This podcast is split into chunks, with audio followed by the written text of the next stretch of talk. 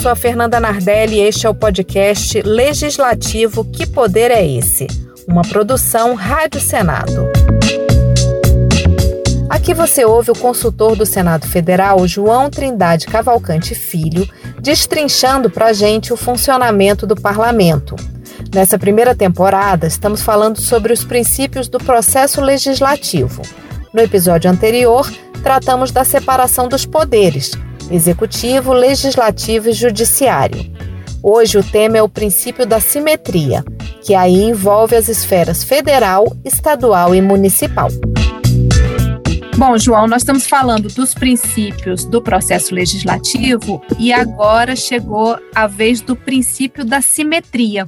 Do que se trata esse princípio da simetria? Pois é, Fernanda. Esse princípio é realmente um princípio basilar do processo legislativo e ele significa a necessidade de que haja uma simetria, daí o nome, entre o processo legislativo, as regras básicas do processo legislativo da União, do processo legislativo previsto na Constituição Federal, em relação ao processo legislativo estadual, distrital e municipal. Então, quer dizer, o que a gente está prevendo aqui é que as regras básicas do processo legislativo federal elas se aplicam automaticamente. Eu acho que o ponto central aqui é exatamente esse advérbio automaticamente. Aplicam-se automaticamente, aplicam-se independentemente de previsão específica para os estados, o Distrito Federal e os municípios. Esse é um princípio reconhecido, tradicional, na jurisprudência do Supremo Tribunal Federal, tradicionalmente reconhecido e aplicado, apesar de que uma parte dos estudiosos do processo legislativo, e principalmente da parte do federalismo, o pessoal critica um pouco essa visão por dizer que ela indevidamente tolhe as competências ou o poder discricionário dos estados do DF e dos municípios. Mas, de acordo com a jurisprudência, então, do STF, as regras básicas do processo legislativo federal são obrigatórias também para o processo legislativo estadual, distrital e municipal.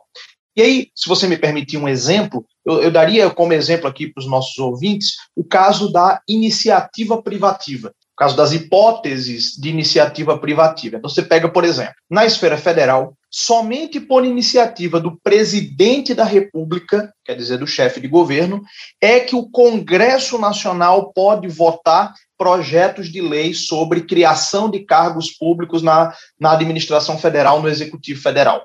Criação de cargos públicos no Executivo Federal, matéria de iniciativa privativa do presidente da República. Por simetria, para que a Assembleia Legislativa, ou seja, na esfera estadual, crie cargos, vote o projeto de lei de criação de cargos na esfera estadual, tem que ser por iniciativa do governador. E do mesmo jeito, da mesma forma, para a Câmara Municipal propor ou discutir, na verdade, projetos de lei sobre criação de cargos públicos no Executivo Municipal, isso tem que acontecer por iniciativa privativa do prefeito. Você vai meio que por tabela por simetria, você vai aplicando as regras básicas do processo legislativo da União para os estados, o Distrito Federal e os municípios. É nisso que consiste esse chamado princípio da simetria. Eu trouxe aqui um exemplo do que o João acabou de falar. No final de 2020, o Supremo Tribunal Federal declarou inconstitucional uma lei do Pará que concedeu adicional de interiorização para militares. O motivo da decisão: a lei foi de iniciativa parlamentar, quando deveria ter sido apresentada pelo governador do estado. O plenário do Supremo Tribunal Federal declarou a inconstitucionalidade de normas do Estado do Pará que prevêem acréscimo de 50% sobre o soldo de servidores militares estaduais, a título de adicional de interiorização. A lei foi de iniciativa parlamentar, mas conforme a relatora da ação no Supremo, ministra Carmen Lúcia, no caso de leis que disponham sobre o regime jurídico e a remuneração dos servidores civis e militares da administração estadual, a iniciativa com compete aos governadores.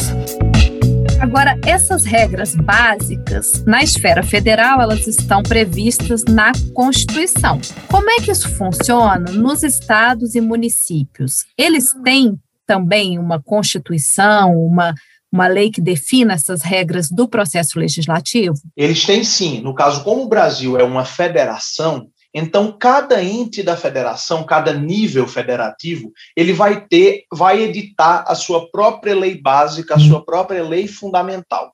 Então, por exemplo, no caso dos estados, cada estado edita a sua constituição estadual, cada município edita a sua lei orgânica municipal e também o Distrito Federal, ele vai editar a sua própria lei orgânica também do Distrito Federal.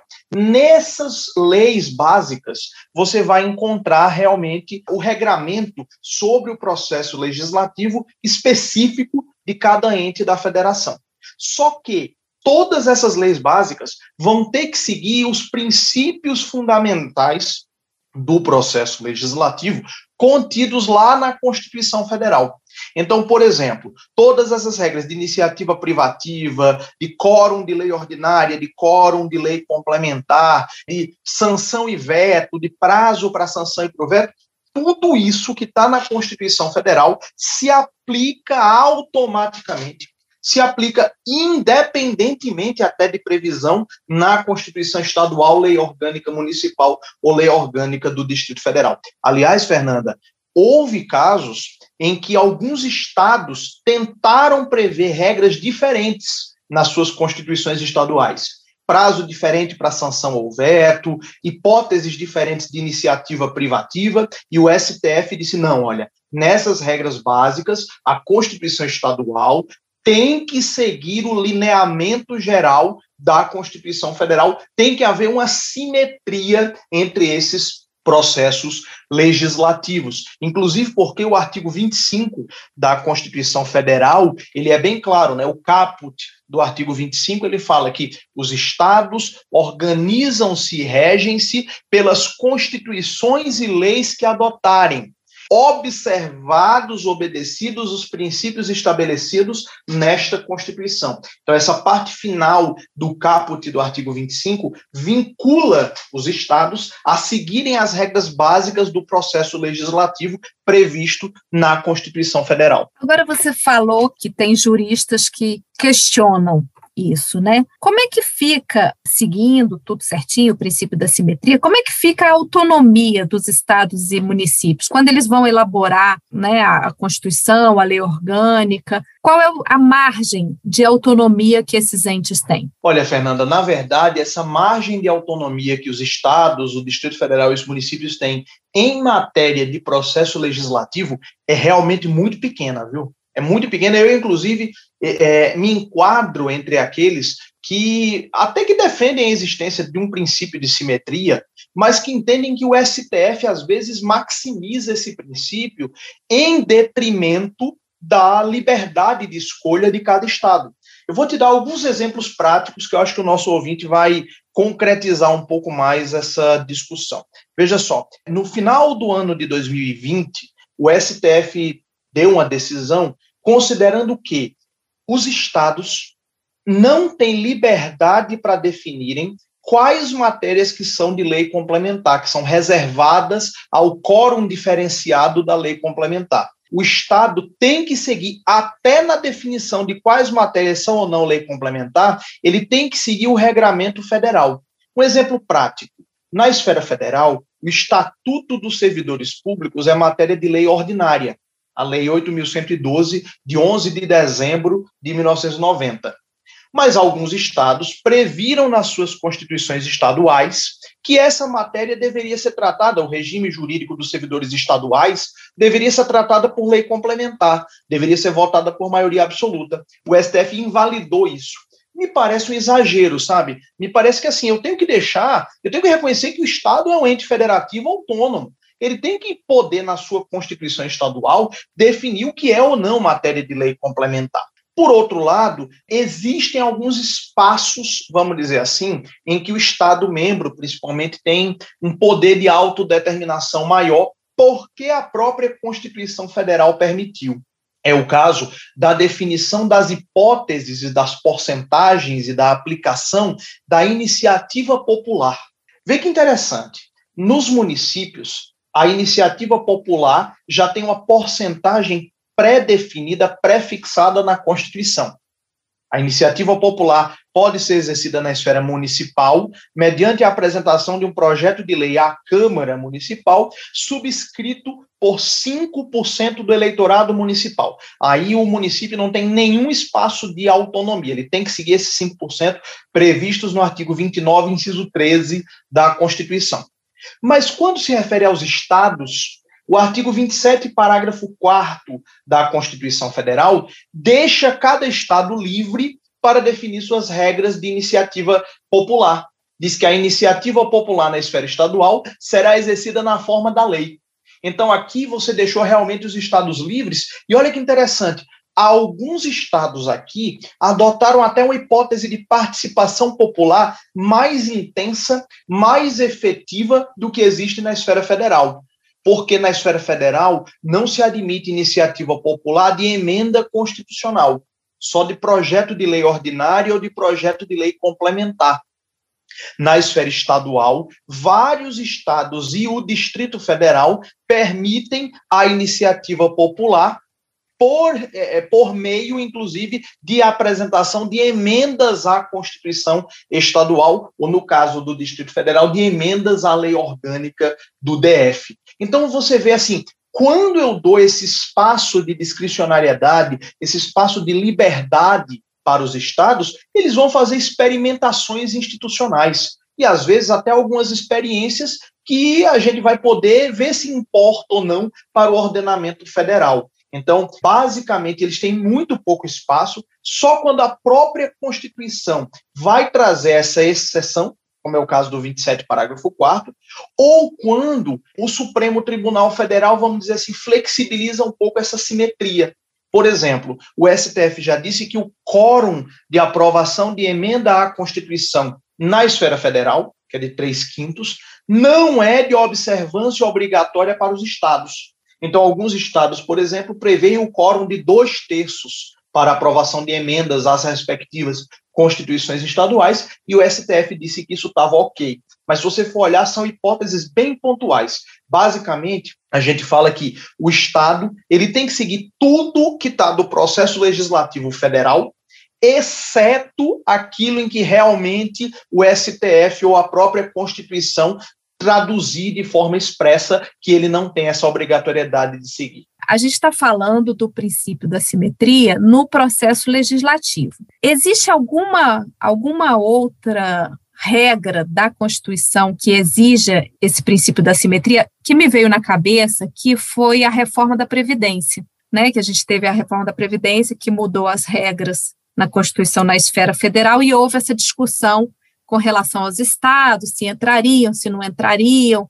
Eu me lembro que uma proposta anterior até previa que, se os estados não fizessem reformas previdenciárias, teriam que adotar as regras que estavam determinadas na Constituição.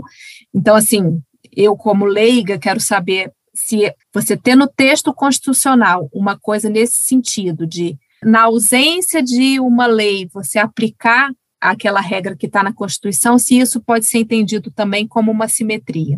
É esse caso aí de você, olha, na ausência de uma lei, você aplicar uma lei federal, a gente poderia chamar talvez de uma simetria atenuada, uma simetria subsidiária, né? Isso daí acontece, tem um caso interessante disso daí, na lei de processo administrativo. Alguns estados, cada ente da federação tem que fazer sua lei de processo administrativo. Mas alguns estados não a fizeram. E aí o STJ, o Superior Tribunal de Justiça, ele já decidiu que nos estados que não possuam lei de processo administrativo própria, aplica-se subsidiariamente a Lei 9784, de 27 de janeiro de 99, a Lei de Processo Administrativo Federal. Aí seria uma espécie de uma simetria por analogia, né, uma simetria subsidiária, talvez. Agora, na verdade, o princípio da simetria, ele permeia toda a Constituição. Você tem regras básicas da Constituição Federal que se aplicam automaticamente para estados e municípios. Por exemplo, os princípios da administração pública, lá do artigo 37, os direitos e garantias fundamentais, notadamente os do artigo 5, as regras orçamentárias. Se você for olhar, na Constituição, você só tem regras sobre a elaboração do orçamento da União, né? Mas aí, por analogia, por simetria, na verdade, aquilo se aplica também para o orçamento estadual, para o orçamento distrital, para o orçamento municipal. E um caso bem interessante é o caso das CPIs. O artigo 53, parágrafo, 58, desculpa, parágrafo 3 trata das CPIs e ele prevê lá, por exemplo, que a CPI pode ser instaurada mediante requerimento de um terço dos membros da Câmara ou do Senado. Alguns estados previram frações diferentes e o STF disse que não. Olha, todo mundo, para instaurar a CPI nos seus respectivos âmbitos, estadual, distrital, municipal, tem que seguir aqui a mesma regra, essa mesma regra do um terço. Então, na verdade, o princípio da simetria não é um princípio específico do processo legislativo, é um princípio que permeia todo o federalismo brasileiro. E aí se aplica, inclusive, para a questão também do processo legislativo.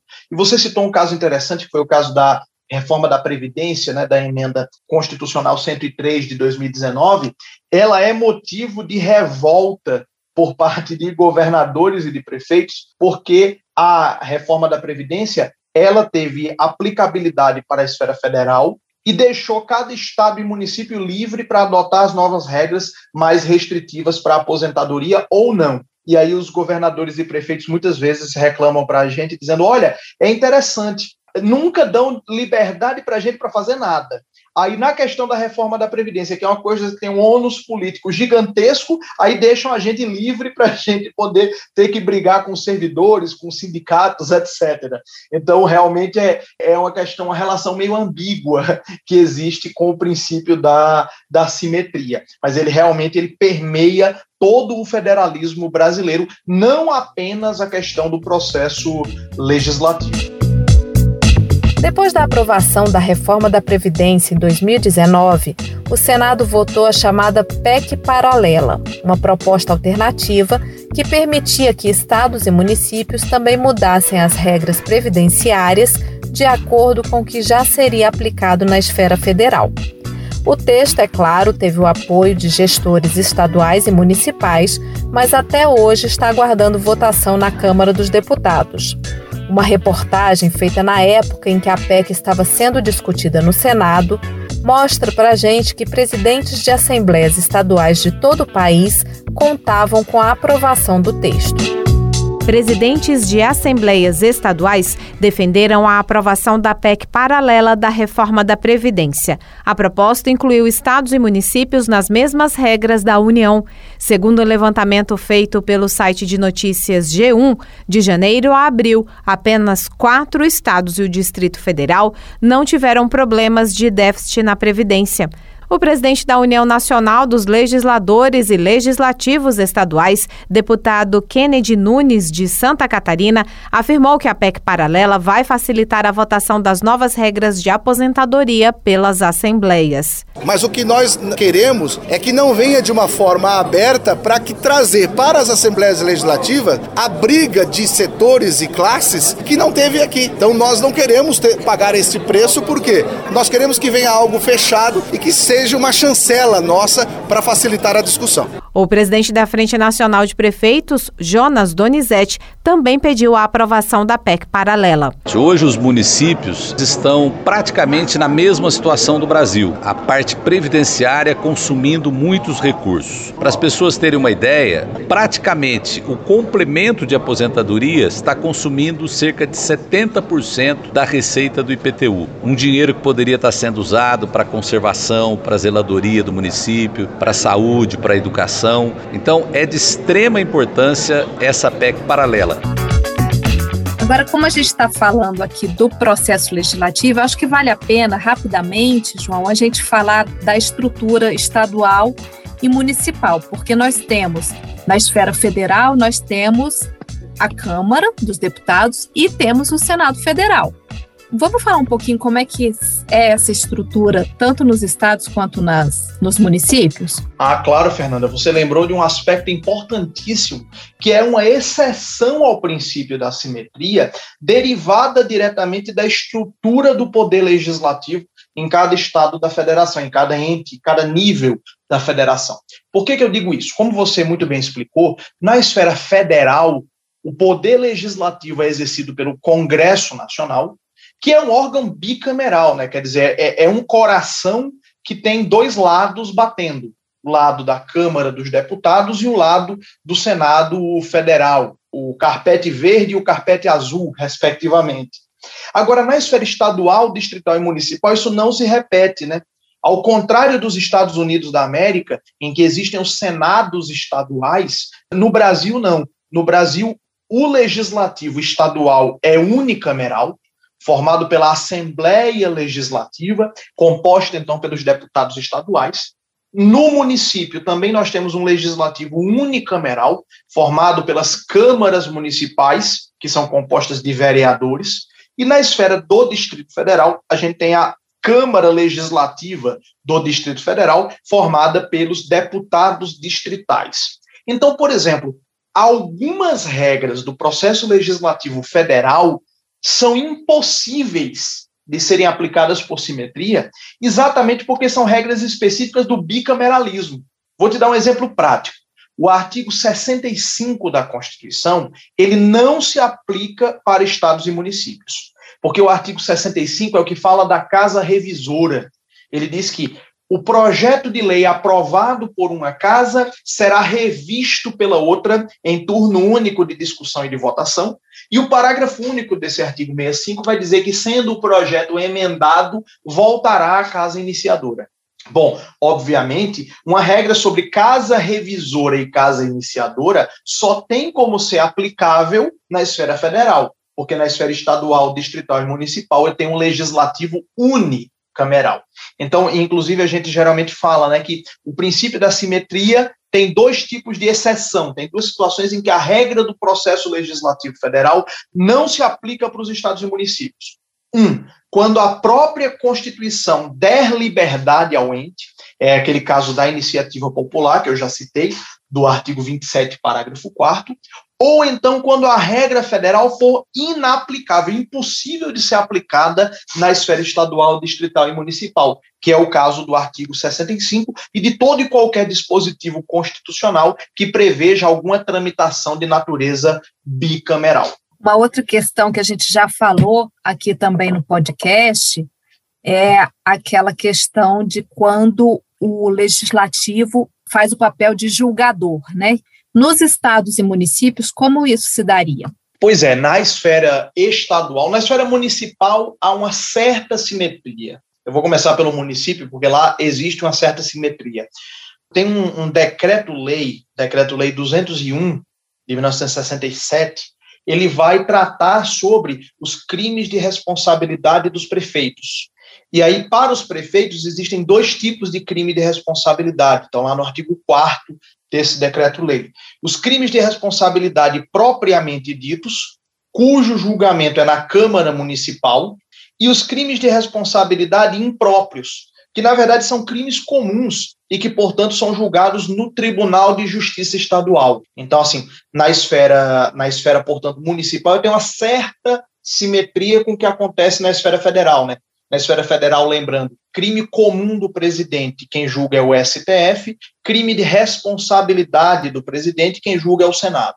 Agora, na esfera estadual, aí já é bem diferente, sabe, Fernanda? Porque na esfera estadual, a lei de crimes de responsabilidade, que é a Lei 1079, de 10 de abril de 1950, ela diz que nos estados, o julgamento do crime de responsabilidade do governador, o julgamento do impeachment do governador é feito por um órgão especial formado metade por deputados estaduais, por membros da Assembleia Legislativa, e a outra metade por desembargadores do TJ daquele estado. Então aí já é um arranjo institucional completamente diferente. E aí volta para aquela questão: não se aplica a simetria porque a lei federal expressamente disse: olha, para os estados, a regra vai ser XYZ. Então, não se aplica aquela regra federal. Se a gente fosse seguir por simetria, o julgamento do governador por impeachment seria na Assembleia Legislativa, né? Mas aí, nesse caso, a lei prevê um órgão especial. E a gente termina aqui o sexto episódio do nosso podcast. Hoje, o professor e consultor do Senado Federal João Trindade Cavalcante Filho falou sobre o princípio da simetria. No próximo episódio, vamos falar sobre a não convalidação das nulidades. Nunca ouviu falar disso? Então eu espero você para a gente entender junto. O podcast legislativo Que Poder é Esse é uma produção da Rádio Senado com sonorização de André Menezes e Josevaldo Souza e pós-produção de Luana Correia. Hoje usamos reportagens da TV Justiça e da Rádio Senado. Eu sou a Fernanda Nardelli e te espero no próximo episódio.